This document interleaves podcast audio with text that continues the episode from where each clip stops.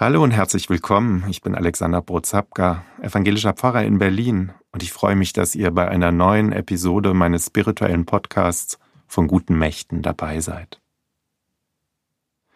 Was tun Sie, wurde Herr K. gefragt, wenn Sie einen Menschen lieben?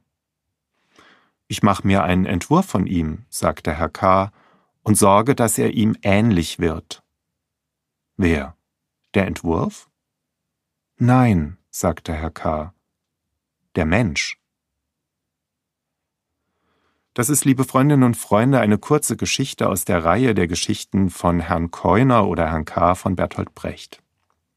Eine Geschichte, die in kurzen Sätzen etwas Wahres auf den Punkt bringt. Liebe ist es nicht, den oder die andere so machen zu wollen, wie ich sie oder ihn gerne hätte, kann ja gar nicht funktionieren, klar, das wissen wir. Und doch ist niemand frei davon, die eigenen Bilder eben nicht an die Realität anzupassen, sondern andersherum. Uns Entwürfe zu machen, Bilder im Kopf und Herz zu haben und versuchen, den liebenswerten Menschen unserem Entwurf und unserem Bild anzupassen. Die Enttäuschung ist da nicht selten groß wenn er nicht in dieses Schema reinpassen will, das ich so im Kopf habe.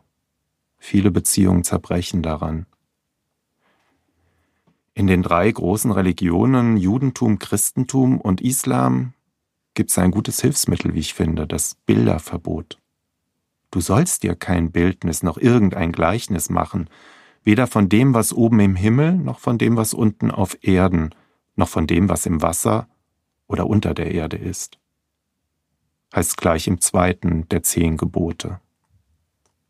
Denn einen anderen Menschen zu lieben bedeutet, genau hinzusehen, zuzulassen, mit liebevollem Blick zu begegnen und sich auch selbst ansehen zu lassen.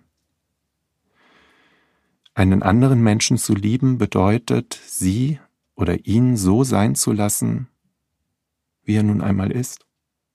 Auch wenn ich manches vielleicht gerne mal anders hätte, andere Vorstellungen, Wünsche im Kopf habe oder im Herzen mit mir herumtrage. Es kann aber nicht funktionieren, jemanden so hinbiegen zu wollen, wie es mir passt. Nicht selten sind Menschen daran verkümmert und kaputt gegangen. Liebe aber ist bedingungslos. Sie ist Entwurf oder bildlos. Liebe heißt, sich voll Vertrauen und ohne doppelten Boden gleichsam nackt einem anderen Menschen gegenüberzustellen, verletzlich zu sein und alles anzunehmen, was ist. Ganz wunderschön zum Ausdruck gebracht hat das Paulus in seinem hohen Lied der Liebe, das sich in seinem ersten Brief an die christliche Gemeinde in Korinth findet. Und das möchte ich euch gerne lesen, mit auf den Weg und ins Herz geben. Wenn ich in den Sprachen der Menschen und Engel redete, hätte aber die Liebe nicht, wäre ich ein dröhnendes Erz oder eine lärmende Pauke.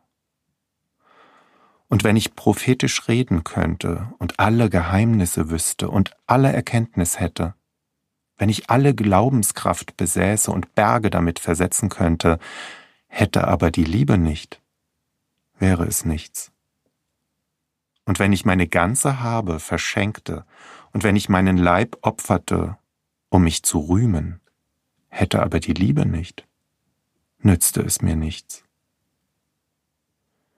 Die Liebe ist langmütig, die Liebe ist gütig, sie ereifert sich nicht, sie prahlt nicht, sie bläht sich nicht auf, sie handelt nicht ungehörig, sucht nicht ihren Vorteil, lässt sich nicht zum Zorn reizen, trägt das Böse nicht nach.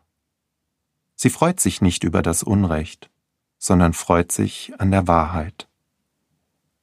Sie erträgt alles, sie glaubt alles, sie hofft alles, sie hält allem stand.